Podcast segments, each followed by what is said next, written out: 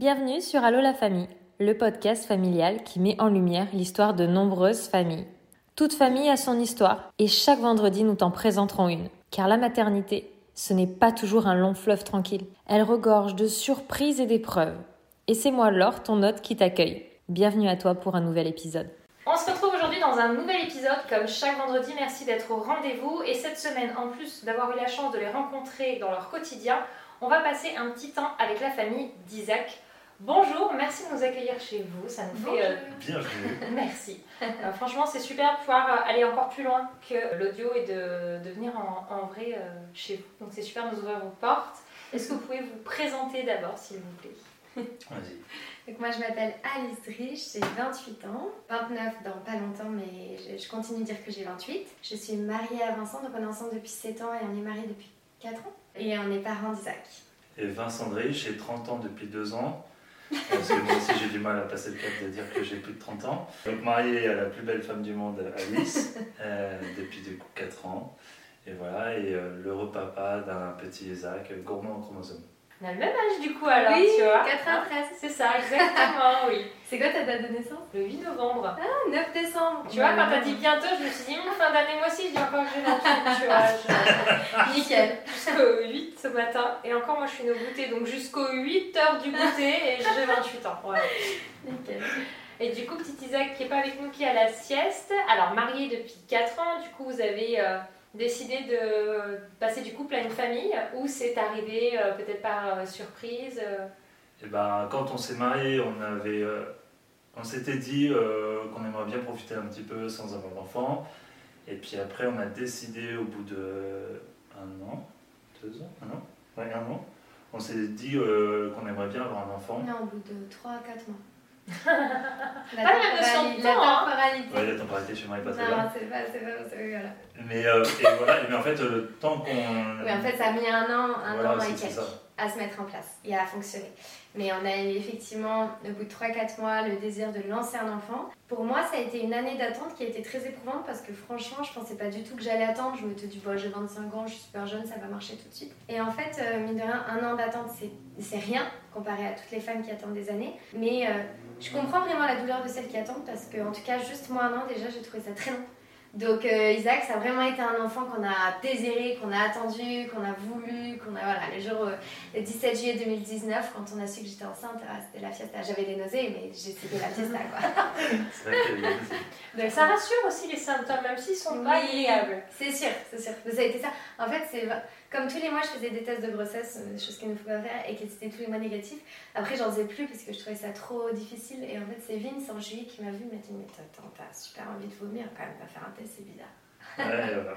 Senti les choses au final. Voilà. Première échographie, un bébé, pas de Ouais, famille mais en de fait- jumeaux ou autre? non, non, non, pas de jumeaux. En fait, on a fait, Non, on ça, a ça fait aurait une, été cool. une mais- échographie en fait beaucoup plus tôt prévue parce que en fait j'ai eu un étirement au niveau de mes ligaments, ce qui m'a fait très mal.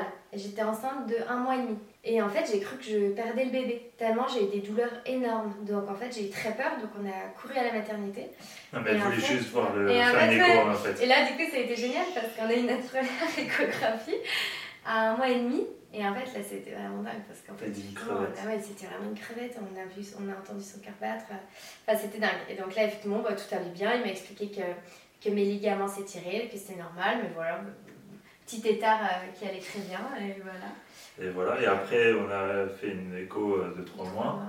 Et euh, là, tout était bien. Tout était normal, calcul de la nuque normal. Euh, donc ils nous ont proposé de faire les tests comme ils le proposent à chaque fois. Mhm. Euh, Oui, faire de la faire, prise euh, de sang, etc. Euh, mais nous en fait on voulait pas parce que c'était un engagement qu'on a vraiment pris à notre mariage, c'était accueil de la vie de manière inconditionnelle. C'est-à-dire quoi qu'il nous arrive sur notre route, quoi qu'il nous arrive dans notre chemin, on accueillera. Alors ça c'est très facile à dire, c'est pas facile à faire. Mais comme c'était un peu notre, notre leitmotiv, et puis moi en fait j'avais vraiment à cœur de passer une belle grossesse et j'ai toujours dit à Vince, si jamais il arrive quoi que ce soit, je préférerais le savoir à la, à la naissance. Et quitte à être dans le déni pendant ma grossesse, au moins je vais profiter de ma grossesse. Et ça, pour nous, c'est important et on, on le partage souvent de dire euh, quand vous êtes en couple et que vous voulez un enfant, parlez de ces sujets-là, du Mm. fait de bah, qu'est-ce que- qu'est-ce qu'on fait si on a un enfant handicapé Mm. ou si, euh, enfin, Ou s'il s'il est y a malade. un problème, euh, s'il y a un malade. Juste cette petite phrase de bah, on accueille quoi qu'il se passe, et ben elle est là et elle est dans notre euh, fondation de couple et de famille. Et donc s'il y a un imprévu qui arrive, on peut toujours se poser sur cette phrase-là parce qu'on l'a décidé ensemble dans un moment où ça allait bien et on a pu échanger, on a pu discuter. Et voilà, ça c'est vraiment un conseil qu'on donne, c'est euh, échanger avant d'avoir un enfant sur euh, ben, toutes, en tout cas les, hypothèses de s'il était porteur de handicap, qu'est-ce qu'on fait? Moi, c'est vrai que je rajoute juste à ça, effectivement, dans toutes les femmes que j'accompagne qui traversent des diagnostics de trisomie 21, je me rends compte que majoritairement, en fait, ce qui fait que ça stresse, c'est qu'il n'y a pas eu ces questions avant et ça repose sur la femme. C'est moi qui porte le bébé, donc c'est entre mes mains, qu'est-ce que je fais, etc. Et en fait, moi, je dis toujours, on est deux. Quand on fait un bébé, ben, il faut être deux après aussi. Et donc, effectivement, ça pour nous, ça a été très important, comme dit Vincent, dans la fondation de notre couple, de nous poser des questions avant, au cas où. Et donc, je pense que c'est ça aussi qui nous a aidés finalement pour toute l'aventure qu'on va vivre et que là, à trois mois grossesse, on ne sait pas. La grossesse se passe tranquillement et au cinquième mois, là, notre échographe, elle n'est pas très satisfaite. Elle me dit, ok, Isaac est très petit, il faudrait aller faire des examens plus poussés. Euh, il grandit pas trop, euh, voilà. retard de croissance. Voilà, petit retard de croissance. En tout cas, il est très petit dans mon ventre. En fait, elle voit que le fémur est, est plus petit que la moyenne, mhm. donc il faudrait aller faire une écho euh, de contrôle mais un peu plus poussé, de niveau 2, donc ça se fait à l'hôpital quoi. Bon, il est tout petit, mais alors moi par contre j'avais une piscine, donc euh, par contre moi je peux vous dire que je prenais les kilos, il n'y avait pas de souci. Et donc effectivement on se rend euh, dans l'hôpital de la Croix-Rousse à Lyon pour aller faire des examens. Mais là on y va, mais sans être inquiété de quoi que ce soit. Euh, on, ne sait rien sur la trisomie, on n'est pas inquiété sur ça, et nous-mêmes on est détendus, on se dit mm. bon, il s'inquiète un peu pour rien, mais on va y aller quoi. Et là, moi je fais vraiment une échographie que je qualifie franchement traumatisante, avec un médecin qui d'un coup a vu la suspicion de trisomie, donc m'a enlevé ma dignité de maman et enlevé la dignité à mon bébé. Et d'un coup, mon bébé, qui était un bébé jusqu'à présent, était devenu une chose à éliminer. Et elle appuyait très fort sur mon ventre, elle me faisait très mal, en me disant il est où le machin, il est où le truc? Donc ça a été... Dès le début? Ouais, tout de suite. Parce qu'elle suspectait de par l'échographie ouais, Il n'y a pas eu. Euh, on n'a pas voilà pourquoi est-ce qu'on fait cet examen Non, tout de suite. Et c'est même là où c'était pour nous euh, violent pour nous c'est-à-dire qu'on sentait qu'il y avait un problème de. Oui, une distance énorme entre ce qu'elle était en train de faire et nous qui étions là, mais et on, se regardait avec Alice, mais là, c'est pas une échographie normale qu'on est en train de vivre. Et en fait, elle, elle, était obligée de se couper un peu de tout ça et de dire bon, le machin, le bidule, ok, tout ça c'est bon, ça c'est bon, et en train de Parce que je pense qu'elle, c'est son quotidien, c'est son quotidien de 5 médecins et qu'elle n'est pas du tout là dans l'émotion, elle n'est pas là pour accompagner, elle est juste là pour déceler un problème. Et et je pense qu'effectivement, ces médecins, c'est dur pour eux. Elle vous a mis à part en fait. Elle était dans son examen et vous Elle était dans son euh, examen et c'est ça. Et donc là, pour moi, ça a été même vraiment, enfin, vraiment mal. Donc ça a vraiment été un, examen pas facile du tout. Et donc là, à la fin, elle nous met deux papiers devant les yeux. Elle nous met le papier soit pour ne pas porter plainte contre l'hôpital, soit le papier pour arrêter la grossesse. Et là, elle nous explique qu'il y a une suspicion de trisomie 21. Donc là, moi, j'ai pas envie de porter plainte contre l'hôpital, j'ai pas envie d'arrêter la grossesse, je veux juste comprendre ce que c'est que la trisomie 21, tu vois. Donc là, personne ne répond à la question. On sort de l'hôpital, je me souviens, il pleuvait. Je me suis effondrée sur le parking en pleurant. J'ai dit à Vincent, mais attends, là, on est projeté dans une autre dimension. C'est n'importe quoi. Enfin, qu'est-ce qui se passe en fait? Mais sachant qu'Isaac, il n'avait pas de problème en moi là. Enfin, la grossesse allait bien. Il, était juste petit, mais je veux dire, il n'y avait pas de danger. Tu vois, il n'y avait pas de, choses engagées. Donc, moi là, je pense pour me protéger, je me dis déni. Cette médecin, elle m'a blessée. Donc, euh, moi, je me dis, ok, elle est bête euh, elle m'a fait mal, genre elle s'est plantée, c'est une mauvaise médecin, elle a fait un mauvais diagnostic. Et moi voilà, j'ai Vincent, on n'en parle pas, on le dit le moins possible, parce qu'à mon avis, on doit y retourner dans un mois. À mon avis, dans un mois, ils vont nous dire que c'était que c'était pas vrai. En fait, on a aussi été accompagné par un sage-femme qui était euh, vraiment extraordinaire, qui euh, qu'on a appelé, qui nous a accueillis dans l'après-midi et qui nous a dit bon, ok, ça a été violent, ça a été tout ça, il nous a rassuré un peu sur pourquoi ça a été comme ça. Mm. Et après, il nous a dit bon, il y a eu cette question qui a été soulevée, il va falloir qu'on d'aller plus loin, à part si vous ne voulez pas. Mais vous, comment vous allez? Ok, vous êtes comme ça. Et puis maintenant, elle dit, ben, surtout maintenant, vous coupez pas de votre enfant. En fait, euh, rien n'a changé entre vous et lui. Il y a cette info qui est là, mais il faut pas non plus que ça soit le mur qui vous sépare. Quoi. Et ça, c'était trop bien, parce qu'en fait, ils s'en rendent peut-être pas compte, mais nous, à ce moment-là, ben, la trisomie, mais c'est rien du tout, on est loin de tout ça et on n'en parle pas. Parce qu'on ne connaît pas aussi. Et on ne connaît pas, mais on ne sait pas un truc où on est là, merde, il y a la trisomie qui a été évoquée. On se dit juste qu'ils ont été cons et qu'ils ont mal fait Moi, je me dis à 25 ans, c'est impossible. Donc je me dis, ils vont se tromper. Et en plus, euh, ce qu'on n'a pas précisé, c'est qu'on a fait un... une préparation à l'accouchement naturel. Donc Vincent, il était à fond, il était à fond pendant toute la grossesse, il était très très impliqué. Et donc le fait aussi d'avoir fait l'autonomie, euh, le fait aussi de nous avoir... Enfin en fait, Cyril Philippe, notre sage-femme, il nous a vraiment énormément aidé en fait à nous reconnecter au bébé. Et il nous a dit ce soir quand vous rentrez à la maison, vous expliquez au bébé ce qui s'est passé aujourd'hui parce qu'il était là, il a tout vécu, il a tout senti. Et euh, vous posez vos mains sur votre ventre et, vous vous reconnectez à lui. En fait, le soir, je me souviens que ben, ça, ça nous a hyper apaisé. Après cette journée qui a été très dure, après cette femme qui m'avait fait mal, ben, en fait, ça, ça nous a hyper apaisé. On est retourné un mois après vérifier. Isaac avait grandi. Et donc là, ils nous ont dit, ben, il a à nouveau un poids et une taille normale, donc euh, on est désolé, on pense qu'on s'est trompé sur les diagnostics.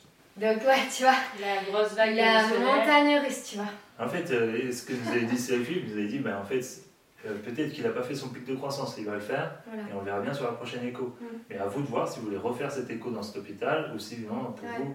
Donc on l'a, on l'a refait, on a revu le médecin. Et je lui ai parlé au début. Alice te l'a dit, alors attends, on va se mettre les choses au clair. Je lui, ai, dit correctement, mais je lui ai dit la, dernière fois vous m'avez fait mal, la dernière fois j'ai pas apprécié la manière dont vous m'avez traité.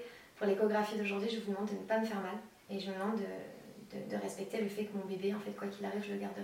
Et elle a été super. Donc, euh, ça m'a demandé beaucoup de courage d'oser lui dire, mais je crois aussi qu'il faut oser dire quand effectivement on vit une maltraitance médicale, en fait, je crois que la première chose c'est de le dire en fait, parce que des fois ils s'en rendent pas compte. Et voilà, et après on, fait la, suite de la grossesse. Tout se passe trop bien, je suis en super forme. Voilà, est en super forme. Je travaille jusqu'au bout. Et, euh, et puis en fait, dans le dernier mois, Alice elle a qu'une hâte, c'est que le bébé arrive. Donc euh, Alice, euh, ben, la maison se transforme en salle de sport. La balade quotidienne se transforme en un footing, euh, marathon, jogging, je sais pas la quoi. La danse de la baleine. La danse de la baleine, c'est ça. sauf qu'en fait, elle est en train de s'épuiser comme pas possible. c'est c'est le mauvais conseil quoi. Faites pas ça. idée. Et voilà, et en fait, le 3 mars, je me réveille à 5h du mat et là, trop bien, je me dis waouh trop bien, je suis en train de perdre les os, donc génial. Donc on met la valise, on va à la maternité. Donc accouchement, maternité, tu parlais de naturel. Donc de base, vous voulez peut-être accoucher euh, dans. Comment ça s'appelle Des, salles de naissance Maison de naissance Oui. En fait, dans la maternité, on est allé à Givor, juste à côté de chez nous. Ils ont une salle de naissance. Mais c'est dans une maternité. D'accord. Donc voilà. C'était le projet. Donc c'était le projet. Ouais. Donc on arrive du coup à la maternité Givor. Ils me disent, ben, en gros, vous avez 48 heures pour que ça se fasse naturellement et sinon on vous déclenchera parce qu'effectivement la poche des os est fissurée. Donc je me remets à faire du sport, je me remets à courir partout dans l'hôpital pour faire venir Isaac et tout. Mais en fait, un vrai mauvais plan parce que j'ai fait ça toute la journée et les contractions sont arrivées à 1h du mat. Et en fait, du coup, euh, après, euh, ça a été vraiment très dur pour moi parce que ça a duré 17 heures. Et donc j'étais vraiment fatiguée quoi. mais, euh, mais bon, voilà. Vous saviez que c'était un petit garçon à ce moment-là Oui, que nous. On l'avait pas dit à nos familles. Ouais, on savait que c'était un petit gars. Et, On savait son prénom direct. Ouais, son prénom, on l'avait choisi euh, très rapidement euh, en juillet de l'année dernière, l'année d'avant. et voilà, et en fait, euh, ben, comme on a dit, accouchement naturel, ben, moi je suis assez impliqué. Les sages-femmes viennent, mais que quand on les appelle, elles viennent une fois par heure, donc c'est vraiment un moment de, de, couple. Et du coup, au moment de la naissance, en fait, la sage-femme Fanny me dit bah Vincent, qu'est-ce que tu veux faire? Est-ce que tu veux sortir Isaac et tout? Je dis bah ouais, moi j'ai bossé pendant toutes ces, ces heures là, c'est ce que je veux faire. J'ai bossé pendant toutes ces heures. Dans, dans, le sens euh, de toutes ces heures de préparation de, de, la grossesse. non, parce que les 17 heures d'accouchement, c'est toi et moi j'ai rien fait de spécial. Et du coup, moi j'étais à fond. Et en fait, au moment de, sortir Isaac, en une fraction de seconde, je vois tout de suite euh, qu'il y a quelque chose qui ne va pas. Ouais, non, c'est dans les yeux. Je vois que dans son faciès, il y a quelque chose qui me dit qu'il y a un souci. Mais en fait, je me reprends tout de suite. Je me dis, euh, ça ça fait 9 mois que tu attends ton fils. Là, il est là et tu es déjà en train de juger sur son faciès, quoi. Mhm. Donc vraiment, je me mets une claque et je dis, vraiment, t'es bête, quoi. C'est plus beau moment de ta vie, euh, vas-y, quoi, profite. Et donc voilà, et en fait, là, je, pose Isaac, mais quand même, je reste quand même euh, sur, il y a quelque chose et tout. Moi, j'ai un sentiment d'accomplissement qui est énorme et surtout un un sentiment de puissance en tant que femme que j'avais jamais expérimenté. Tu vois, donner la vie, mettre au monde, c'est dingue. Et donc moi, vraiment à ce moment-là, alors que je sors de 17 heures de travail, je suis remplie de force. De... Pour moi, c'est voilà, je suis accomplie, mon bébé est là, je le trouve magnifique. En plus, euh, quand j'ai vu Isaac, il avait ma tête, mais un truc de fou. Et je vais te faire rire, mais moi j'avais une tête de chinoise à la naissance. Donc en fait, je le vois, je fais nickel. Il a ma tête, il me ressemble, il est gros, il fait 3 kg, il est potelé. Non mais moi je suis juste euh, aux anges quoi. Donc voilà, tout, moi je vais trop bien. Le portrait de sa mère. Non, mais ouais, c'est une chance hein. Parce que moi c'était tout l'inverse. mais tu sais quoi Je pense que aussi euh, c'était une déception à ce moment-là à la naissance, c'est-à-dire Ah non, c'est le d'Alice. Non. Mais non, voilà. Et en fait, bon, après, euh, euh, Alice a fait, a fait une hémorragie, Ouais, donc il a fallu laisser les, les médecins intervenir et tout. Donc moi, j'ai pu prendre euh, bien une heure et demie, deux heures avec Isaac, En peau à peau. en peau à peau, dans une, euh, dans une pièce à part et tout. Là, on essaie de faire connaissance et moi, je suis, euh, je suis vraiment, euh, je suis rempli de peur. D'un coup, j'ai un bébé, je me dis, merde, maintenant, je suis responsable de ce petit être. Je m'inquiète un peu, mais en même temps, je, dis, je lui dis, en fait, je lui dis, je, je lui dis, écoute, là, je suis un peu flippé, mais viens, on fait connaissance, quoi. Et en fait, on fait connaissance, puis il y a du monde qui passe, et puis au bout d'un moment, je dis, ça, ça va ma femme, au fait? Parce que là, euh, moi, j'étais vraiment que avec Isaac, et en fait, on me dit, oui, oui, ça va, vous inquiétez pas. Et en fait, on y est retourné. Alice, elle venait de, de commencer à dire, à, à prendre peur, quoi. dire, Pour moi, ça a été terrible ce moment parce qu'on m'a enlevé mon bébé, il n'y avait plus Vincent. Je me suis retrouvée d'un coup avec toutes les lumières allumées, 14 médecins qui sont entrés et j'entendais euh, injectez-la, injectez-la. Euh, donc tu vois, euh, euh, moi je comprenais plus rien et là j'ai fait une hémorragie assez violente. Donc ça n'a pas été facile ce moment et, et au bout d'une heure, j'ai hurlé euh, amenez-moi mon bébé, euh, où est mon bébé? Tu vois, j'ai un peu paniqué. Et donc ça a été bien parce que voilà, après ils m'ont amené Isaac, Vincent est revenu, j'ai pu m'apaiser. Voilà, ça, ça avait été très marrant pour moi. Mais voilà, après ça y est, Vincent était là, Isaac était là, ils nous ont laissé pendant une heure tous les trois. Ouais. Là c'était super. C'était cool parce que le calme revenait. Mm. Et puis surtout pour toi, parce qu'en fait, ça Mm. avait été très violent tout ça. Mm. Et, euh, et puis là, la sage-femme Fanny revient avec, euh, pour habiller Isaac. euh, Enfin là, c'était trop beau ce moment-là. merveilleuse sage-femme, on a eu une merveilleuse sage-femme. Ouais, Elle a ouais. eu tellement de chance. Et, euh, et en fait, pendant ce moment-là où euh, c'est très calme, euh, elle me parle tout doucement. Et puis en fait, elle dit Bah voilà, au vu du dossier d'Isaac, parce qu'elle avait vu le dossier médical d'Isaac, elle dit Écoutez, bah, en fait, il y a des signes qui, qui vont vers la trisomie 21. euh, donc il va falloir qu'on regarde ça, quoi. Et à ce moment-là, en fait, avec Alice, on se regarde, mais on se dit rien du tout. Mais dans le regard, on s'est tout dit. Elle sait exactement ce que je pense et je Oui. sais exactement ce qu'elle pense, mais on se dit rien parce qu'on sait que si on va dire quelque chose, là, ça va déborder. Et donc, on attend juste une chose, c'est montrez-nous la chambre où est-ce qu'on va être. On pose nos affaires et puis, euh, en fait, on y est allé. Et ben, moi, la porte s'est fermée, moi, j'ai craqué. Moi, je suis écroulé. Je me suis dit, mais c'est plus possible, quoi. Enfin, notre vie est finie. Parce que toi, Euh, tu savais que c'était vrai. parce qu'en fait, voilà, moi, je, je- je l'avais bien senti, quoi. Et donc là, Alice, elle me dit quelque chose qui est vraiment top à ce moment-là. Bon, connaissez pas Alice dans le quotidien, mais elle a un caractère quand même euh, bien comme il faut. Ça se sent. Ça se sent, ok, cool. On sent qu'elle sait où elle veut aller. Euh, oui, Voilà, quand elle veut quelque chose, quand elle, voilà, quand pense quelque chose, elle le dit. Enfin, voilà. Elle est transparente. Et, euh, et là, elle m'a dit non, non, alors tu te relèves tout de suite, tu sèches tes larmes, et en fait, ils vont pas nous voler notre première soirée avec notre Mm. enfant. Et en fait, euh, bah, merci à elle parce que finalement, euh, il y a plein de choses qui se sont mélangées. La peur d'être jeune papa, la peur de ce que c'est la trisomie, euh, c'est même pas vrai, enfin, on sait pas si c'est vrai, si c'est confirmé, bref. Non, en fait, euh, là, c'est la première soirée avec Isaac, il faut qu'on fête ça, il faut que ça soit un beau moment de famille. Donc, euh, non, ouais, en fait, il fallait sécher les larmes et on verra ça demain. Tout de suite, ils ont quand même euh, alerté. Vous trouvez que les formes dont elles ont été mises, c'était bien? Vous auriez préféré qu'ils attendent un petit peu? Qu'est-ce que vous diriez pour ceux qui vont justement avoir cette annonce au moment de la Ouais. naissance? Bah ça c'est toute la question, c'est-à-dire que sur le moment, moi ma première pensée quand Fanny me l'a annoncé, ça a été euh, non mais elle est tarée, elle, euh, non mais elle se prend pour qui, elle connaît pas son métier, euh, qu'est-ce qu'elle dit de mon fils, tu vois? Ça a été ça mes premières pensées. Aujourd'hui avec deux ans de retard, deux ans de recul, je te dis qu'ils l'ont parfaitement fait. On a été dans une salle de naissance, c'est-à-dire que déjà, bah, c'est tout bête, mais la lumière était tamisée. On avait notre petite enceinte, donc on avait de la musique en fond.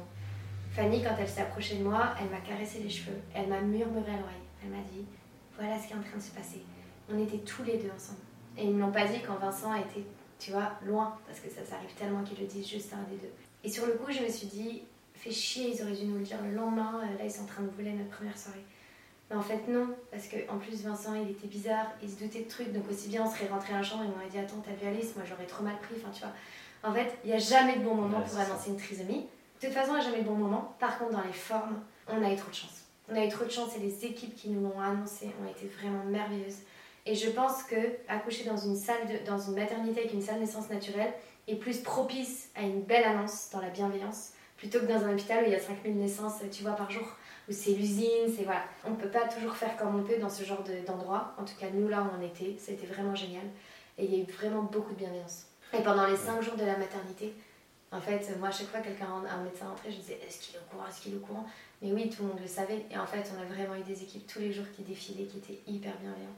Donc, moi, ce soir-là, effectivement, j'ai dit à Vincent, jusqu'à ce qu'il nous l'annonce d'une manière officielle après le cariotype, on ne dit pas qu'il est porteur de trisomie. Parce que pour moi, c'était encore la dégoût. Pour moi, c'était trop violent, mon bébé il est trop beau.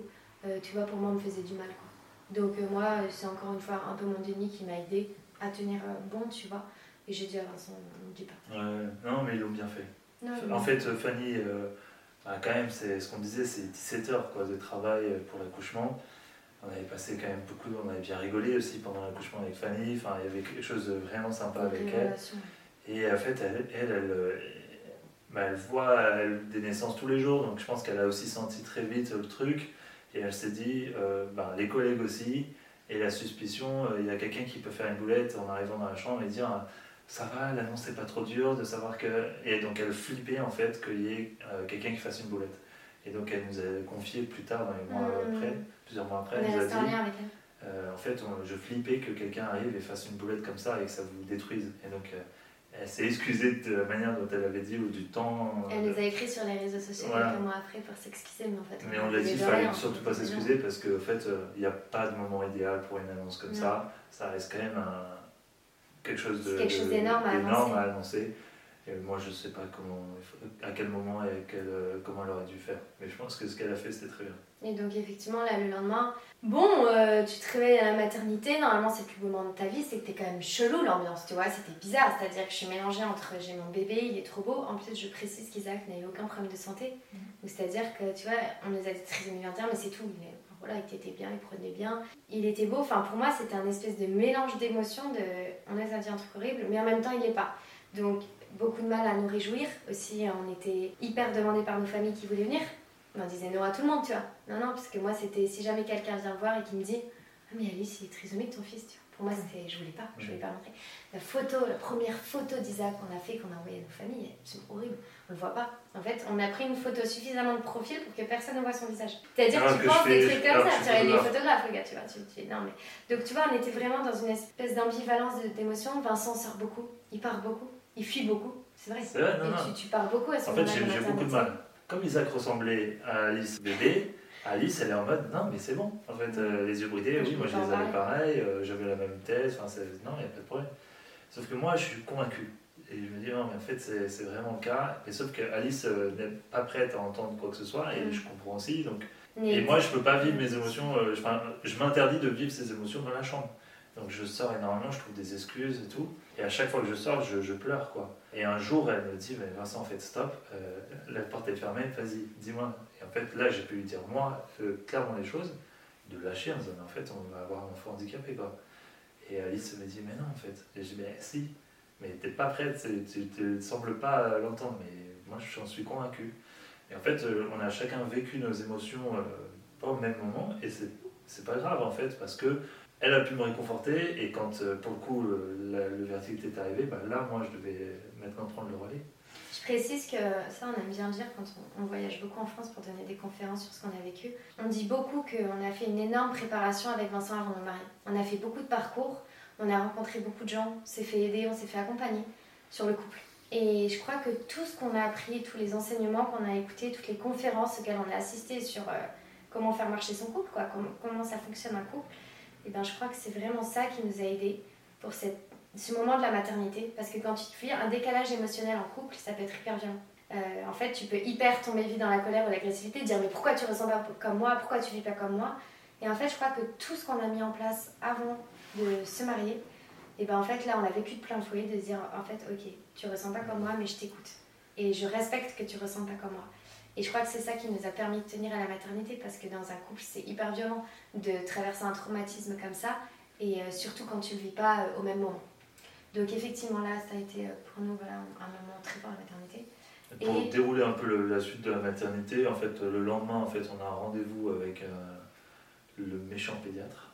Il y a un méchant. méchant dans l'histoire, c'est Il lui. toujours un. Qui lui bah, prend euh, Isaac et fait plein de tests avec Isaac pour voir s'il est assez tonique, et puis regarder un peu les différents signes de la trisomie 21.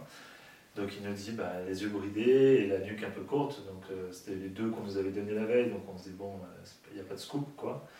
Et euh, il me dit, et là, il me dit, bah, regardez votre main maintenant, et si tu regardes ta main, on va le faire ensemble, regarde ta main. T'as combien de traits si tu regardes ta main? Trois. Trois, ok. Et Isaac, si tu regarderas, il a qu'un seul trait. D'accord.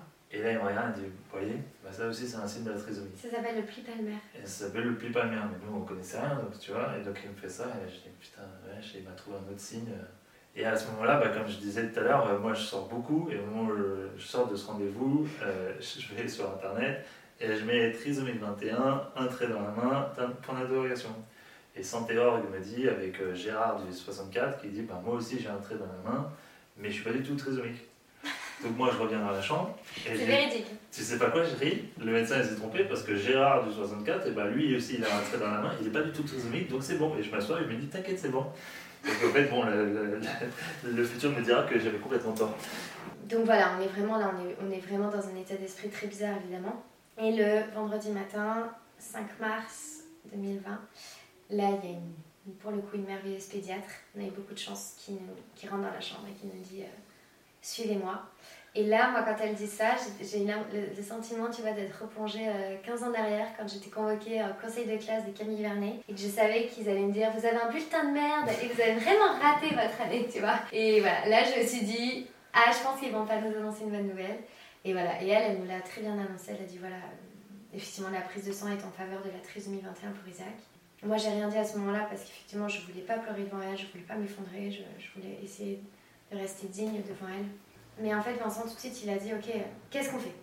Et elle, elle a dit une chose très belle. Elle nous a dit Isaac, il va avoir besoin de deux choses c'est de votre amour, de votre acceptation en tant que parent et de stimulation.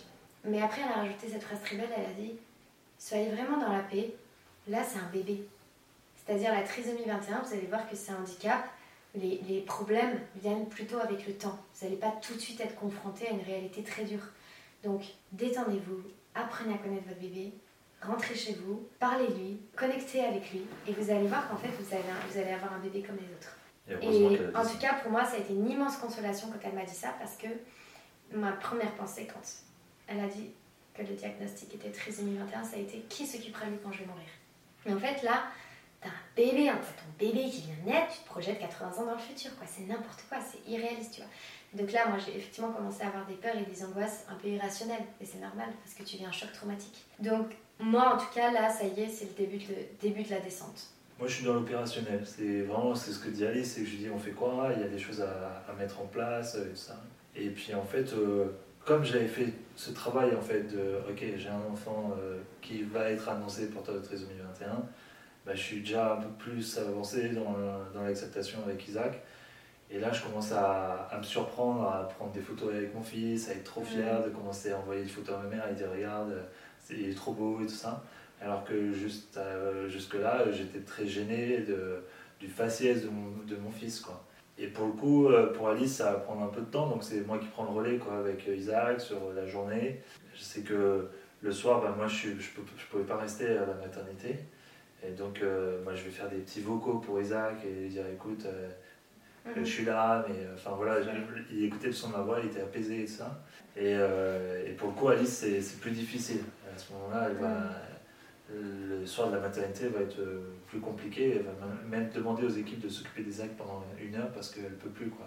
Mm. Là, elle a besoin de craquer. Effectivement, pour moi, c'était. Là, ça y est, de toute façon, j'étais obligée de sortir de mon déni, donc pour moi, ça a été terrible. En fait, c'est terrible d'être confrontée à une situation où tu as idéalisé un enfant pendant 9 mois et il n'est pas comme tu l'attendais. Isaac, il a pris nos projections comme un ballon de foot, il a shooté dedans. Et en fait, maintenant, je suis comme ça et vous devez m'aimer comme ça. Et finalement, c'est ce que tout parent devrait faire, sauf qu'Isaac, il l'a fait d'une manière violente. Mais du coup, effectivement, pour moi, c'était euh, d'un coup, trisomie 21 est égal chose péjorative, est égal rien de positif, est égal vie pourrie, est égal euh, tes parents d'enfants handicapés, donc t'as plus de vie sociale, notre couple va souffrir, je ne pourrai plus travailler alors que j'adore être dans la tout va être compliqué. Et en fait, pour moi, il n'y a absolument rien eu de positif à ce moment-là. Je n'ai pas eu une pensée positive sur le fait de me dire Isaac va être un enfant joyeux. Isaac va être un enfant gentil. Isaac va être un enfant agréable. Isaac va être un enfant qui va me couvrir de sourires du réveil au coucher. Isaac va me donner une vie douce. Parce que tout ça aujourd'hui, c'est ma vie. Mais à la maternité, j'ai été incapable de me projeter là-dedans. Parce que je ne connaissais rien de la trisomie 21. Donc, moi, effectivement, c'est, j'arrive plus à le regarder, j'ai beaucoup de mal à le prendre dans mes bras. Et d'un coup, alors que je le trouvais magnifique, euh, on me dit trisomie 21, d'un coup, je le trouve pas beau. Tu vois, c'est des espèces de peurs irrationnelles, d'angoisse, tu vois. Je n'étais que dans l'angoisse. Peut-être culturel dans le sens où euh, on, a un, on, a un regard qui a été bâti par rapport à dans la société dans laquelle on a évolué. Et du coup, on a un a priori sur quelque chose. Et en fait, bah, toi, il fallait que tu encaisses oui. et que tu passes outre cet a priori pour découvrir en fait vraiment euh, bah, que c'est pas ça en fait. En fait, tu sais, quand on se déplace en conférence et qu'on parle à des collégiens, on se rend compte qu'on a un travail de titan avec Vincent à faire parce qu'en fait, même sur la future génération, ces peurs sont encore là. C'est-à-dire qu'ils ne connaissent pas la trisomie 21, ils ont 12 ans ou 13 ans, et eux aussi, ils ont cette espèce d'héritage inconscient, tu vois, de, de toutes les horreurs qu'on se transmet sur la trisomie. Et c'est terrible. Et donc, en fait, effectivement, nous, on est là aujourd'hui pour essayer de dire non, il faut arrêter de penser ça sur la trisomie 21. Mais du coup, tout ce que tu dis, c'est vrai, c'est comme si c'était imprimé un peu dans notre inconscient de manière sociétale de voilà ce que c'est que la trisomie 21. Ça, c'est pas vrai. C'est des mensonges, c'est des choses qui sont fausses, tu vois. Donc, moi, à ce moment-là, je lutte et je combats contre mes pensées, c'est très dur. Et il y a une chose qui va m'aider, c'est qu'effectivement, avec Vincent, on est chrétien. Et moi, j'ai une vie spirituelle. Et ce qui va m'aider et ce qui va me sortir du goût, ça va être la prière. Voilà. Pour moi, la prière, c'est très important dans ma vie. Comme il y a des gens, ça peut être la méditation, ça peut être le yoga, ça peut être tout ça. En tout cas, une quête d'absolu. Et voilà, en tout cas, moi, à ce moment-là, c'est vraiment de me tourner vers Dieu qui va me sauver, clairement, et qui va m'aider. Ça va me donner beaucoup de paix. Et quand je vais retrouver Isaac après ce temps de prière, je vais plus jamais le quitter. Il se passe quelque chose de très fort dans notre lien tous les deux à ce moment-là. Je le regarde vraiment pour la première fois. Je le retrouve beau à nouveau. Et je sens vraiment le besoin de lui dire combien je l'aime, le besoin de lui dire je comprends rien à ce qui se passe, je comprends rien effectivement à ce qu'on vit, mais on y va.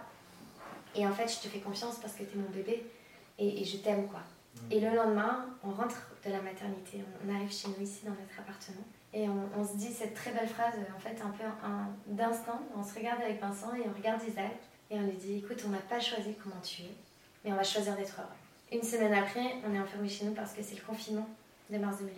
Et là, pour nous, ça va être deux mois de bonheur enfin pour nous, en tout cas pour notre famille, le confinement de mars 2020 a été les deux plus beaux mois, en tout cas qu'on ait vécu jusqu'à présent, parce que ça a été deux mois où en fait on n'a pas eu de médecin, on n'a pas eu le regard des gens autour de nous, on n'a pas eu à affronter même ne serait-ce que les réactions des familles en live, parce que on a vraiment été dans notre cocon d'amour avec Isaac, on a appris à le connaître, et en fait, on s'est rendu compte que c'était un, petit bébé, euh, ben, un amour quoi, un amour de petit bébé, tu vois, euh, hyper calme, hyper gentil, hyper dormeur, hyper têteur, euh, qui nous a pas du tout projeté, tu vois, dans une parentalité dure avec des cris toute la journée, avec des pleurs.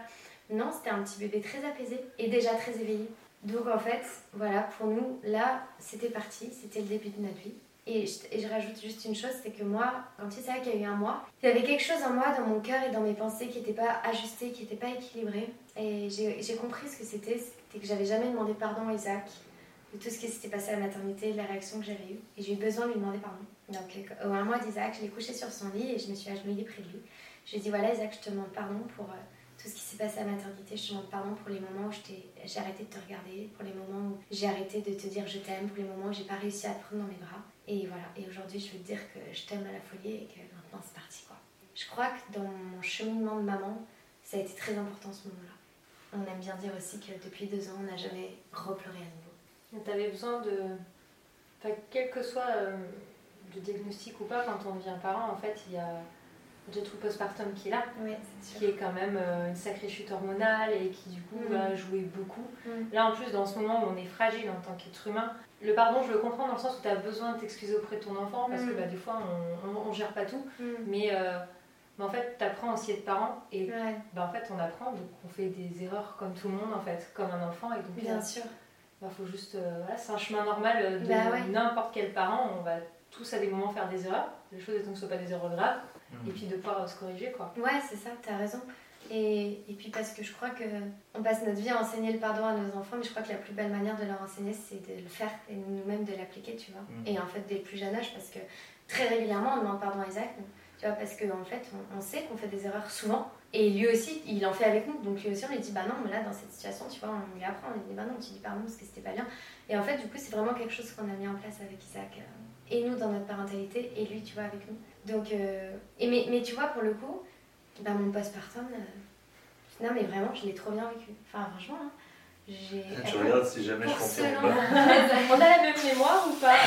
Pour selon que. Je, je, suis impressionnée parce que pour selon qu'effectivement je venais d'apprendre ce diagnostic, Mais je pense vraiment que le confinement m'a aidé. J'ai lu quelque part qu'en Chine, euh, non, c'est pas en Chine, en Asie, je sais plus où, eh bien, on propose aux femmes de vraiment se, se, mettre en mode cocon et confinement le premier mois avec leur bébé pour qu'elles soient loin des familles, loin du regard, loin du...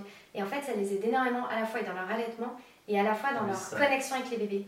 Et en fait, je crois que vraiment, pour moi, d'avoir vécu cette expérience inédite du confinement juste après ce diagnostic de trisomie 21, pour moi, ça a été excellent. Excellent dans mon, dans mon travail d'acceptation. Et puis du coup, après, derrière arrive euh, la famille. Et ce temps-là vous a permis aussi de prendre de l'énergie, de la force pour être aussi euh, Ouais. l'apprendre et, euh, à votre famille. Et vous l'aviez appris avant le confinement ou vous avez attendu une rencontre peut-être face à face euh, Euh, la famille était au courant euh, au moment du diagnostic. En fait, ce qu'on n'a pas dit, c'est que euh, quand la, la pédiatre nous l'annonce officiellement, Ah oui, on n'a pas dit ça. euh, en fait, euh, bah, on retourne dans la chambre et bah, comme on est chrétien, nous, on avait besoin de prier et de dire en fait, on est complètement paumé.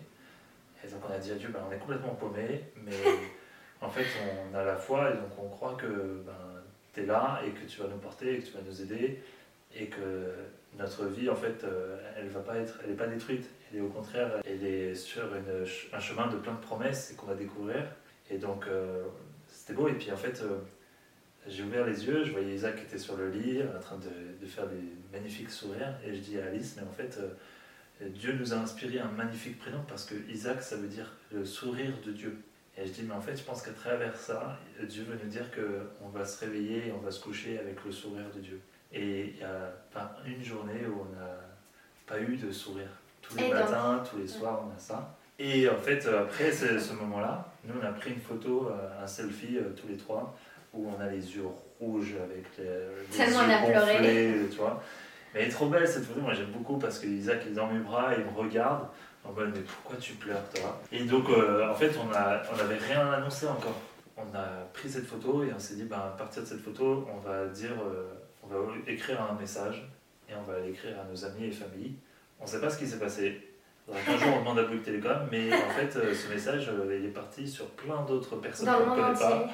Toutes les réponses qu'on a eues, il y en a peut-être 600, 700 quoi. Oui.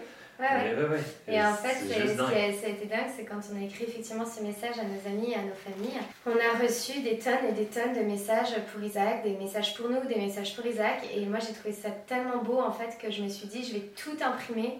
Comme ça, un jour, Isaac, il lira tout ça. Parce que tu vois, dans, dans ce moment où nous, on était vraiment au plus bas, ben, en fait, ce qui nous a aussi aidé à relever la tête, ça a été d'avoir, mais sept- je pense, 700 personnes qui nous ont dit, en Ah fait, oui, il y en a vous- vu Vous allez y arriver. Et en fait, pour nous, ça a été extraordinaire.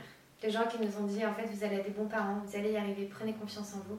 Et quand tu es au plus bas, ce qui t'aide, c'est des gens qui te disent, en fait, tu vas y arriver, tu vas sortir la tête de l'eau. Et voilà. Et pour nous, ça, ce, qui- ce, ce classeur, il est très, très, très précieux. Et il y a ça aussi. Bah, c'est une amie qui nous l'a offerte, Ça, ce c'est un tableau. verset de la Ouais. Bible Un verset de la Bible. que quatre personnes nous ont envoyé qui ne se connaissent pas.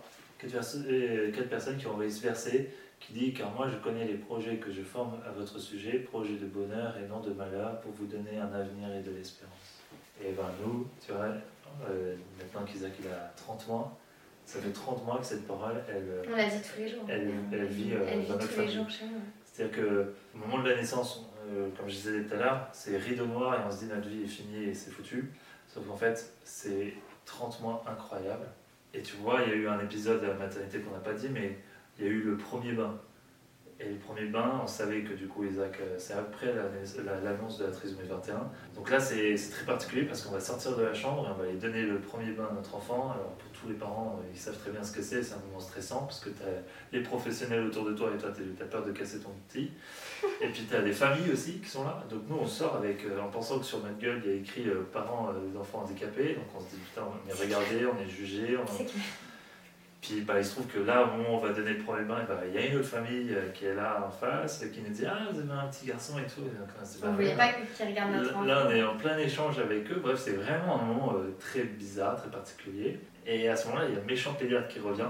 Et pourquoi c'est le méchant pédiatre? Parce que le méchant pédiatre, il s'installe avec toute sa suffisance et il nous regarde. Et puis, euh, il- il fallait qu'il nous donne plein de rendez-vous pour Isaac, pour euh, la, la suite.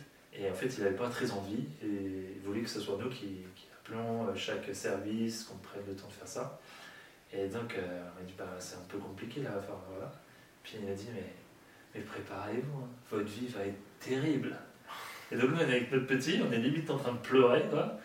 Et en fait, ben, en fait, ce, monsieur, je pense qu'il a, il a oublié la suite de sa phrase. En fait, il aurait dû dire votre vie va être terriblement incroyable, géniale, super. Et en fait, c'est vraiment ça. La naissance d'un enfant différent euh, arrive avec euh, ce qu'on disait tout à l'heure, euh, ce que la société a transmis sur cet enfant, sauf qu'en fait, la vérité n'est pas là, elle n'est pas comme ça. Et, et, nous, en fait, on vit quelque chose d'incroyable depuis la naissance d'Isaac. Notre vie avec Isaac, elle est magnifique et c'est une vie de parents comme tous les autres parents, c'est-à-dire qu'on a des difficultés, on a des fatigues, on a voilà. Isaac, c'est un petit garçon par exemple qui a beaucoup de mal à gérer ses frustrations, donc nous, on apprend à, tu vois, l'aider là-dedans, on, met beaucoup en place des exercices de respiration quand il, est pris par un excès de colère, etc. Tu vois, mais effectivement, en tout cas, on a besoin de dire que notre vie est belle avec Isaac parce que déjà, un, c'est vrai, et deux, parce que c'est trop terrible l'image qui est autour de la trisomie 21. Et qu'aujourd'hui, les personnes porteuses de trisomie, si elles se développent, si elles sont capables de travailler, si elles sont capables après d'être dans des structures, si elles sont capables d'être posées dans des restaurants, si elles sont capables d'être indépendantes dans des appartements. Euh, voilà, et effectivement, je, je crois qu'il y a une urgence, une urgence absolue aujourd'hui avec toutes les recherches qui ont été faites, notamment grâce à l'Institut Jérôme Lejeune, qui réunit des scientifiques et des médecins qui travaillent sur la recherche de la trisomie 21, tous ces centres qui, qui réfléchissent sur l'évolution de la trisomie 21. Aujourd'hui, il y a trop de choses qui nous montrent que ce sont des personnes merveilleuses et des personnes qui y arrivent. Et donc effectivement, il y a une urgence sociétale de changer notre regard là-dessus, à la fois pour toutes les personnes qui continuent de traverser des diagnostics, parce que I'm sorry, il y en aura tout le temps, parce qu'il y en a toujours eu, et il y en aura encore. Euh, voilà, et donc en fait, moi je me dis, si petit à petit, avec tout ce qu'on fait, tout ce qu'on met en place, chacun, nous qui sommes parents d'enfants porteurs de trisomie, si on peut un tout petit peu commencer à changer dans le cœur des médecins la manière de l'aborder, la manière de le dire, la forme pour le dire, les mots qu'on utilise quand on le dit, et tout notre, tout notre inconscient pour que ce soit abordé de manière plus apaisée, ben je me dis on aura fait un énorme pas. Et c'est tout le but de l'association que j'ai mis en place. C'est qu'effectivement, j'ai réalisé que cette partie du diagnostic, en fait, c'était une partie qui était délaissée. Et que travailler avec le corps médical, c'est quelque chose de pas facile. Donc ça n'a jamais été fait. Mais, voilà, on m'a dit, on m'a dit Alice, tu lances pas là-dedans, tu n'y arriveras pas, le corps médical c'est trop dur. Je me suis dit, ah, si tu me dis que j'y arriverai pas, je vais le faire. Et en fait, effectivement, moi je me dis, euh, c'est trop important. Il y, a trop, il y a trop à faire pour œuvrer avec le corps médical, pour œuvrer avec les sages-femmes, pour œuvrer avec les échographes, pour œuvrer avec tous ces gens qui sont dans des situations aussi hyper délicates. Mais en fait, pour eux, ils me le disent. Hein. Moi, quand j'ai fait des congrès de médecins, ils viennent me voir, ils pleurent. Ils me disent Mais en fait, je n'en peux plus d'annoncer trisomie interne parce que je ne sais pas faire, parce que je me rends compte que je blesse les gens. Tu vois. Donc, je sens que du côté du corps médical, ça a envie de bouger. Et du point de vue des parents, il faut que ça bouge de manière urgente. Parce que le choc traumatique que les couples vivent en cas d'annonce, c'est terrible. Et je me dis, on peut gagner des mois et des mois d'acceptation si c'est bien fait. Alors, du coup, on parle de l'image sociétale autour de la trisomie 21, la chose que vous, vous essayez de combattre euh, avec vos conférences, etc. Et du coup, qu'est-ce que c'est qu'avoir euh, un enfant qui est porteur de la trisomie 21 On va parler de façon très scientifique, euh, médicale. Un enfant porteur de trisomie 21, c'est un enfant qui a donc une hypotonie, c'est-à-dire un manque de tonus dans les muscles et donc euh, ça peut être euh, au niveau de la langue, parce que la langue c'est le muscle le plus puissant de notre corps, donc c'est pour ça que souvent les enfants euh, porteurs de trisomie vont avoir la langue qui, va sortir, Isaac il la sort quand même pas mal, donc il faut pas mal la rééduquer. Mais il y a, avant 1960, on pensait que la pensée médicale était que les enfants porteurs de trisomie avaient une langue plus longue que les autres, donc on le coupait un bout de la langue. Et donc c'est ce qu'on dit, c'est que en fait, euh, c'est là où on voit que depuis 1960, euh, ça a un peu changé euh, la façon d'aborder la trisomie 21. On, a compris qu'en fait, il fallait plutôt faire de la rééducation, les stimuler, stimuler les parties comme les muscles, que ce soit la partie orale avec la mâchoire, la langue. mais Isaac, ben, dès ses deux mois, il était chez la kiné et chez l'orthophoniste. Donc c'est un vrai accompagnement de ce côté-là. Euh, Isaac, il a la compréhension, c'est-à-dire qu'il va comprendre euh, ce qu'on va lui dire. Mm. Maintenant, la difficulté, ça va être l'expression de ce qu'il a envie de dire. Il mm. sait exactement ce qu'il veut dire, mais malheureusement, bah, il va avoir des difficultés à le formuler parce que la langue n'est pas bien placée, parce que la mâchoire n'est pas bien placée, parce que la, communication est un peu plus difficile. Et c'est pour ça que nous, à deux mois et demi, on a commencé le langage des signes parce qu'on sentait qu'Isaac était frustré parce qu'il n'arrivait pas à exprimer quelque chose. C'est d'abord ça, en fait, euh, la trisomie 21. Après, il y a du retard euh, mental. Donc voilà, en fait, une personne porteur de trisomie 21 est capable de faire les choses, mais elle va prendre plus de temps à le faire. Maintenant, Mhm. est-ce que notre société est prête à ralentir par moment pour se mettre au même rythme et dire ok, tu vas pouvoir le faire, mais on va faire avec à ton rythme Bah, Ça, c'est là où il y a des difficultés Mhm. parfois. Moi, je dirais qu'une personne, pour avoir un enfant porteur de trisomie 21, c'est avoir un enfant euh, qui est euh, très, très, très, très, très spontané. Mm. C'est-à-dire qu'Isaac, euh, il n'a pas de filtre. Alors, c'est sûr que là, il a deux ans, mais de manière générale, même les enfants porteurs de tri- les personnes porteuses de trisomie 21 adultes que j'ai vues, c'est des personnes qui n'ont pas de filtre. Elles sont beaucoup plus joyeuses, elles sont beaucoup plus simples. Il n'y a pas de calcul en fait, ce ne sont pas des calculateurs. Ce sont des personnes euh, telles qu'elles sont en fait. Donc Isaac, c'est pour ça que dans sa gestion des émotions, ça, je pense que ça va être un peu la lutte de sa vie. Ça va être d'apprendre à, contrôler ses émotions. Bon, après, c'est un peu notre lutte de vie à chacun. hein. De toute façon, les émotions, c'est pas facile, même chez nous. Mais effectivement, lui, Isaac, quand il est très joyeux, il est très, très, très joyeux. Ça prend une proportion euh, absolument euh, énorme. Et donc, quand il est énervé, il est très, très, très, très, très énervé.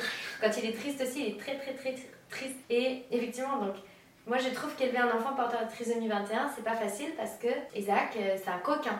C'est-à-dire que quand il, quand il sait qu'il a fait une bêtise, il va chercher par tous les moyens à faire rire, à nous faire craquer, à faire les bonnes mimiques, à prendre la bonne tête pour toujours réussir à avoir ce qu'il veut.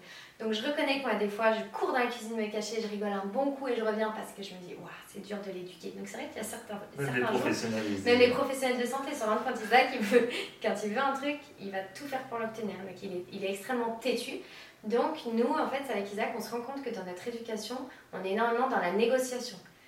C'est détourner un peu son attention, c'est euh, tu veux ça, attends, viens plutôt, on va par là, on va faire ça, et ok, et après c'est bon, il a compris, et on va, voilà.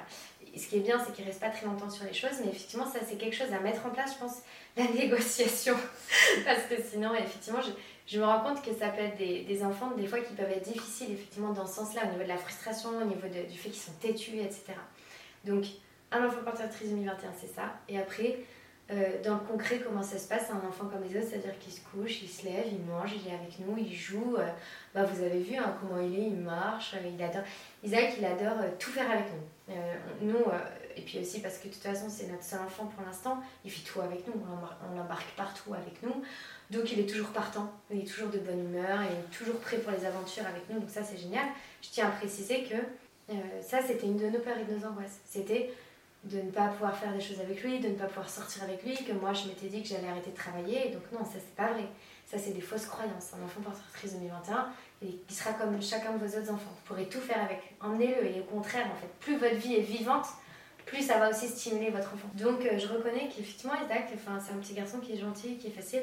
Dans les supermarchés, bah, je vais pas te mentir, il y a des jours où bah, il y a certaines personnes qui le regardent mal, tu vois. Et moi, ou en tout cas qui le regardent bizarrement, ou en- avec interrogation, avec curiosité. Et moi, certains jours où je suis fatiguée, euh, j'interprète ça mal, tu vois, ça m'énerve, ça m'atteint, tu vois. Tu, regardes, tu fais, bon, t'as envie de prendre une photo, euh, c'est bon, quoi. Mm. Mais Isaac, il est génial parce qu'en fait, il répond. Et en fait, le fait qu'il soit comme ça avec la personne qui les fixe, bah en fait ça met encore plus mal à l'aise. Donc soit les gens restent et rigolent soit ils partent. Donc c'est génial. Et en fait je me dis Isaac effectivement bah voilà déjà il se rend compte qu'il y a plein de gens qui le fixent. Et en fait lui il est génial parce qu'il change l'atmosphère. Et en fait il met plein de joie. Et à chaque fois qu'on est au supermarché qu'on est dans des endroits en fait il fait rire tout le monde à la plage. C'était on l'a arrêté il voulait aller câliner tout le monde. Il s'asseyait sur les femmes qui étaient toutes seules tranquilles en train de lire leur Ouais. c'est non Isaac tu fais pas ça. Donc effectivement Isaac il a pas de limite dans la relation il a besoin de donner de l'amour, il a besoin d'être. Donc, ça, après- ça j'avoue que c'est hyper agréable. Si demain tu as un enfant porteur de trisomie, en fait, ce qu'il faut surtout pas, c'est mettre une étiquette et au contraire le laisser vivre, euh, en tout cas euh, prendre sa place. Moi, je me souviendrai toujours, on est allé voir notre orthophoniste et j'ai dit, ah là, je suis en train de découvrir Isaac comme il est têtu, quoi. Et elle me regarde, elle me dit, vous pensez que c'est la trisomie 21 Et je dis, bah ah oui. Et elle me dit, bah vous êtes vu d'abord Alice et Vincent? Euh, Ce Voilà. jour-là, on est parti de la science, on a dit, ah oui, d'accord. Oui, je ne prends pas des chats. Ah oui. Voilà, et donc en fait, Non, euh, voilà. la trisomie en fait, 21, c'est un chromosome en plus, et en fait, euh, l'enfant, il va, s- euh, il va s'accommoder de son chromosome, et ça va pas définir complètement notre Il enfant. a l'ADN de ses parents, il a. Enfin voilà. Nous, après, c'est vrai que nous. Je pense aussi qu'Isaac, il est toujours à fond parce que nous, on est toujours à fond. On est toujours à fond dans notre vie. Et voilà. et c'est vrai que les enfants porteurs de trisomie sont pas tous super joyeux. Ils sont pas tous. pas- Enfin voilà. Ils, ils sont comme tous les autres enfants, comme leurs parents, comme leur environnement familial, etc. Voilà. Sauf qu'effectivement, ils grandissent avec cette trisomie 21 qui peut donner plus de joie, qui peut donner plus de gentillesse, qui peut donner plus de douceur, etc. Mais voilà, c'est vrai que. Enfin, Isaac, il est comme il est, et bon, nous, on adore comme il est, quoi. Enfin, voilà, on est, on est fou de lui. Hein. Et du coup, à quel moment tu t'es dit que tu voulais faire euh, une association En fait, euh, le projet de M21 est né dans mon cœur. Bon, déjà, tout de suite à la naissance. Moi, ce qui m'a permis, je dirais, de, d'effectivement d'aller mieux à la maternité, ça a été la prière et la créativité. C'est-à-dire que quand on est, je trouve, un peu dans un trou noir, ce qui aide, c'est de penser, c'est de rêver, c'est d'avoir des projets. Ça aide énormément. Et donc, tout de suite, je m'étais dit, je voir Vincent, je dis, ok, il faudra que je fasse une association, ça s'appellera Le Petit Soleil. Il m'avait dit, non, mais non mais arrête, on n'est même pas sorti de la maternité déjà que tu veux créer un projet, n'importe quoi. Et en fait, quand même, j'avais un peu laissé ça dans mon cœur. Et donc, effectivement, ce projet, en tout cas, un peu de créer quelque chose, ne m'avait pas quitté, mais là, je me suis dit, ok, je vais appréhender ma maternité avec Isaac, et on verra. Eh non, franchement, j'ai dû t'arrêter plein de fois. Et euh, quand Isaac a eu 5 mois, là, j'ai vraiment commencé à écrire le projet de M21. Parce que j'ai commencé à partager notre vie sur les réseaux sociaux à la naissance d'Isaac. Avant, mon réseau social, franchement, c'était pour mes amis, tu vois, et ma famille. Et j'ai commencé un petit peu à être suivie. Il y a des gens qui ont commencé à m'écrire, à me dire Ah, mais ok, moi je suis Isaac, machin, merci pour ton témoignage et tout. Et puis j'ai commencé à avoir des femmes qui m'ont écrit, beaucoup, en message privé. Est-ce qu'on peut s'appeler? Je suis en train de vivre ça. Je me disais, mais c'est quand même dingue que ces femmes, elles se tournent vers moi. Pourquoi il n'y a pas une structure qui existe? Donc là, j'ai commencé à faire des recherches et à me dire, est-ce qu'il n'existe pas une association qui est spécialisée en diagnostic, qui fait une ligne téléphonique, qui accompagne? Il y avait plein d'associations sur qui existaient, sur l'inclusion, l'adolescence, le travail, mais pas sur cette question du diagnostic. Et là, je me suis dit, bah, si ça n'existe pas, il faut que je le fasse. Et donc, j'ai commencé à écrire le projet de M21 avec ce. Au début, je voulais appeler ça Merveille 21, avec cette lettre M. Et je me suis dit, il faut quelque chose de simple, efficace, que les gens retiennent. Et que ça sonne bien. M21, c'est rapide. Donc euh, voilà, ça m'est venu comme ça. Et du coup, j'ai eu à peu près un an de lancement. Et euh, le temps de faire des levées de fonds, le temps d'aller chercher de l'argent, le temps de me faire une équipe, le temps de bien entourer surtout, parce qu'il faut surtout bien s'entourer quand on fait un projet j'ai beaucoup de chance parce que je suis très bien entourée. Et euh, octobre, bah, en fait, ça devait être en septembre l'année dernière. Mais du coup, j'ai eu mon accident de voiture, donc ça a été un peu retardé. Donc ça a été en octobre 2021, le lancement de l'association M21. Voilà, c'est comme ça qu'est né M21. Et du coup, depuis un an, avec Caroline, qui est la responsable communication de M21, donc c'est elle qui gère tous les réseaux, toute la com, fait un boulot de, de dingue, elle est géniale. Et donc, avec elle, je bosse vraiment en présentiel tous les jours sur M21. Donc, on est deux salariés et après, on est une équipe de bénévoles. Et euh, on gère la ligne téléphonique, de répondre aux gens, d'aider les gens, de répondre aux questions. Et aussi de continuer à faire grandir l'association, le lien avec les médecins. Là, on se déplace à un congrès, tu vois, dans deux semaines, on va à Marseille, un congrès de médecine fétale pour faire connaître M21. Et puis, on est, on est sur un énorme projet qui aura lieu dans un an à Lyon. Mais voilà, enfin, on a plein de projets avec M21, c'est génial. Puis c'est surtout qu'en fait, tu vois, là, sur la première année, au total, on a accompagné une cinquantaine de femmes. Donc, ce qui est quand même chouette pour une première année. Et surtout, je me rends compte qu'il y a vraiment beaucoup de demandes. Je précise aussi qu'avec M21, on n'est pas, euh, on est une association euh, qui accueillons toutes les femmes. Euh, c'est-à-dire qu'on accueille aussi les femmes qui font le choix d'arrêter la grossesse. Parce qu'elles méritent autant d'être aidées, d'être accompagnées dans ce moment qu'elles vivent. Donc ça nous est aussi arrivé, quelquefois cette année, d'accompagner des femmes qui ont fait le choix d'arrêter la grossesse. Et je me suis rendu compte qu'il y avait un tel désarroi dans le cœur de ces femmes qui vivaient ça et qu'elles étaient aussi jugées par leur famille, qu'elles étaient aussi jugées par leur entourage et que finalement M21 c'était le seul lieu où elles n'étaient pas jugées. Donc je me suis dit, euh, oui, bien sûr, il faut aussi les accompagner. Donc on n'est pas du tout là pour influencer sur une décision, on est là pour écouter les gens avant tout et répondre à leurs questions. De trois mois de grossesse à la naissance. Tout le long du processus de, du diagnostic, voilà. de comment on, vit avec ce diagnostic et les choix qu'on va faire derrière. Voilà. Et j'ai aussi eu, tu vois, des femmes cette année qui m'ont appelé. Leur enfant avait un an et en fait elles étaient hyper isolées elles n'en avaient jamais presque parlé à personne. Et en fait, elles étaient encore traumatisées de leur annonce. Et elles ne savaient pas quoi mettre en place en termes de, suivi médical, parce qu'en fait, en fonction des régions, la trisomie 21 n'est pas du tout développée de la même manière. Il y a des régions aussi vachement difficiles. Et donc ça, moi j'ai halluciné. J'avais des femmes au téléphone qui tenaient leur petit bébé de un an dans les bras et qui me disaient, mais en fait, je l'ai jamais raconté à personne. Et en pleurs au téléphone. Et là, suite à cet appel, après, elles m'ont dit, bah ça y est, ça y est, je peux y aller. Ça y est, j'accepte. Et tu vois, juste en fait le besoin d'expliquer, le besoin juste de revenir sur ce traumatisme, de le confier, de le laisser et après d'être bien. Et en fait, c'est ce que chacune d'entre nous a besoin de vivre. Je parle énormément des femmes et je m'excuse parce que je suis en train de lire dans les pensées de Vincent qui me dit parle aussi des papas. Mais effectivement, avec M21, on accompagne aussi les hommes, on accompagne aussi les papas. Vincent, il m'aide aussi. On a un autre papa dans l'association qui est là et je tiens aussi à préciser que c'est aussi une association pour les hommes. Parce que le- ça- un bébé, ça se fait à deux, donc le, le, Oui. le conjoint. Tu peux- tu peux en Ouais, en fait, euh, souvent les pères, on va se cacher et on va vivre nos émotions en- dans notre, dans notre coin à nous. Et en fait, euh, non, il y a des choses à, à lâcher. Les papas que j'ai eu au téléphone, euh, moi à chaque fois, je leur dis, euh, en fait, on va discuter et puis tu peux poser toutes les questions que tu veux, toutes les peurs que tu as. Et euh, je pense que tu n'as pas dit pire que moi. Et en fait, ça te détend tout de suite et le gars se dit ok. Et en fait, à la fin, il demande, et le fait, j'ai dit pire que toi. Et pour rigoler. En fait, ils sentent qu'ils ont parlé pendant une heure, une heure et demie et qu'en fait ils ont pu euh, souffler, rigoler, et puis en fait ils appréhendent moins le truc. Parce qu'en fait c'est tout simple, quand il y a le diagno- diagnostic, il y a une peur énorme qui est là, parce qu'on ne connaît rien. Et ce qui va apaiser la peur, c'est juste connaître. Ça va amener de la confiance. Pour faire un choix euh, en confiance. En fait, il vaut mieux faire un choix dans la confiance qu'un choix dans la peur. Un choix dans la peur, tu vas le regretter ou tu vas vivre. Enfin, ça va être traumatisant quoi. Alors que tu le fais dans la confiance avec la connaissance, ben, au moins tu t'es posé et tu sais, c'est ce qu'on disait tout à l'heure, quand on a décidé qu'on allait accueillir notre enfant quoi qu'il se passe, on l'a fait dans un moment où on allait bien, était euh, en confiance et que c'était posé et que c'était solide. C'est la même chose pour des décisions qui sont quand même importantes. Et voilà, un enfant qui arrive avec cette trisomie 21, c'est pas rien et il faut vraiment prendre le temps de, poser les, peurs, poser des questions, aller à la rencontre des familles. Moi, souvent, quand euh, euh, j'apprends qu'il y a un enfant qui est arrivé dans une famille, je dis mais que la famille est pas très loin, je dis franchement, euh, s'ils veulent venir, qu'on prenne un café ensemble, venez quoi. Il faut pas rester seul, il faut vivre les choses, il faut partager, et c'est important. Et donc les papas, moi je les encourage, restez pas bêtes dans votre truc dans- tout seul, comme moi j'ai pu faire aussi parfois.